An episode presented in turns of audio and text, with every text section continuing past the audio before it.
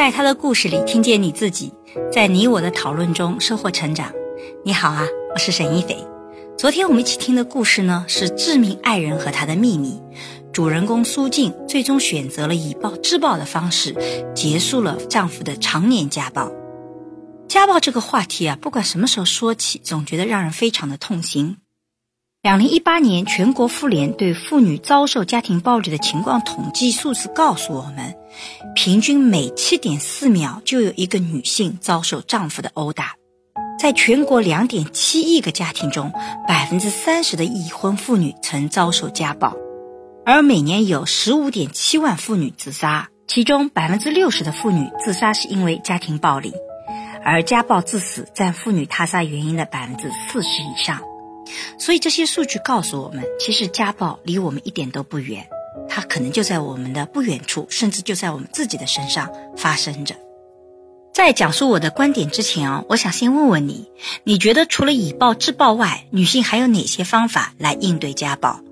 欢迎在音频下方写下你的想法，我们一起来讨论。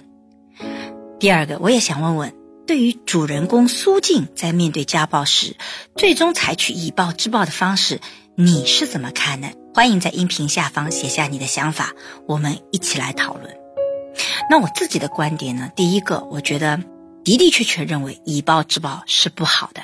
我也觉得加害者应该要付出代价，啊，判刑也是应该的。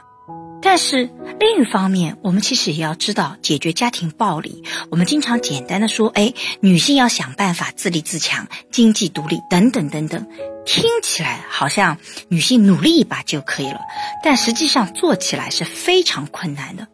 我们作为旁观者，常常会惊讶，为什么都这样了，她还没选择逃离？都二十一世纪了，你到哪里不能够生存呢？为什么你就不能离开呢？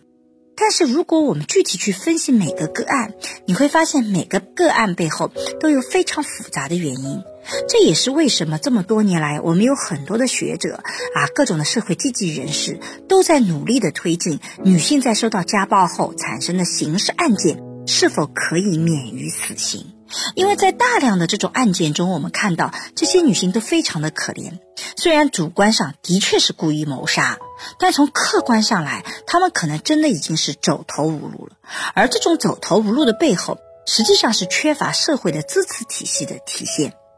就拿我们主人公苏静来看，她因为自己父亲的秘密被丈夫牢牢地掌握在手中，而且也没办法向外寻求支持。也就是说，对她来讲，面对了一个特别难的一个这样的一个选择。如果她选择离开她的丈夫，那就意味着她的父亲可能会进到监狱里去。所以她为了保护她的父亲，那在这种情况下，她就不得不承受那个她已经承受不住的婚姻。在这个过程中间，其实你会发现，我们说简单的做一些选择啊，你应该离开，对他来讲是特别艰难的。这个故事本身背后也让我特别的毛骨悚然。我在想，假如这个秘密是真的，他的爸爸背的那个白骨真的是他妈妈的，那是不是说明他的妈妈也是家庭暴力的受害者？他并没有得到。更好的机会活下来，而那个家庭暴力的施暴者，也就是苏静的爸爸，并没有得到法律的惩戒。所以你会发现，在现实生活中，很多的女性可能面对家庭暴力，她要么就是丧失自己的生命，要么就是搏一把去付出另外一种沉重的代价。所以在这个过程中，每个女性做的决策都特别不容易。那么在现实生活中，像苏静这样因为有秘密的还不算是大多数，更多的女性其实受制于各种各样的客观条件，导致她无处逃离。比如说，她生在一个重男轻女的家庭里，父母都觉得嫁出去的女儿就是泼出去的水，再怎么受苦都是你自己的命数，所以她离开的话，人家会觉得你是很奇怪的一件事情，大家都劝和不劝离。那当家庭关系里面出了问题，我们会也会要求女性首先反思自己是不是你有做的不好的。甚至在传统文化中，我们都觉得男的打女的没什么大问题，所以这就导致这些家庭暴力的问题没有得到足够的重视。而如果女性真的选择离婚，女性的权益也很难得到保障，尤其是有了孩子就更难了，因为离婚意味着可能孩子要带着一起出来一起谋生，可能是更艰难的。如果有两个孩子的话，还常常意味着你不得不选择有一个是留在那个家庭暴力的施加者身边的，你也会特别的不放心。所以我在其他的场合里面经常讲到家庭暴力的时候，我一直讲家庭暴力不是一种情绪发泄，它其实是一种选择。也就是说，正是因为人们发现我家庭暴力你，你不会有特别大的反抗，你也没办法反抗我。我这个代价很小，所以他才会这么去做。那尤其是你要离婚，你就会发现，你一个孩子有两个孩子的话，就必须有一个孩子留在我这里啊。我们有很多的个案都是这样子的，所以这就导致我们女性发现，如果离婚，其实代价它是非常沉重的。所以我们在社会支持体系上要做的事情是，如何让那些施暴者能付出更大的代价，让他的选择变得更艰难，这才是我们应该努力的方向。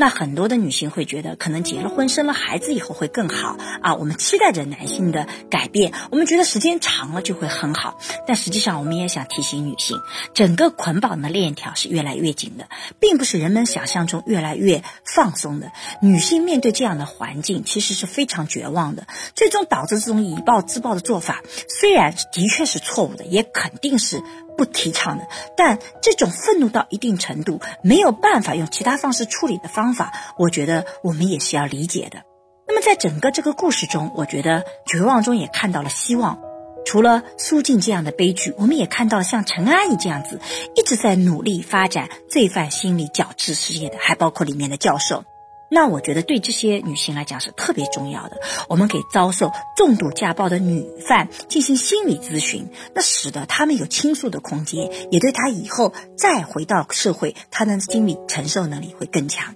而不断对心理咨询师进行升级改造，让罪犯接受更科学的生理矫治，也能使得他更好的走向他未来的人生。那比如说在狱内心理。情景剧的演出虽然以苏静的经历改编成剧本《望远镜》，最后没有正式的演出，但实际上排演本身就是一种疏解。所以我觉得，在这个故事中间，像陈阿姨或者教授这样的人，正是社会进步的意义。因为像家暴中的女性，其实是需要社会支持力量，需要其他的力量去帮助她解决，让她感受到有足够的安全，这是非常重要的。而我们对少数群体的关注也是越来越多，我觉得这也是社会进步的重要体现。所以，改变这种现实，其实更重要的是如何提供社会支持的体系。我们每一个人有力量的时候，伸出手去帮助一些处在困境中的，我觉得这样我们的社会才会越来越好。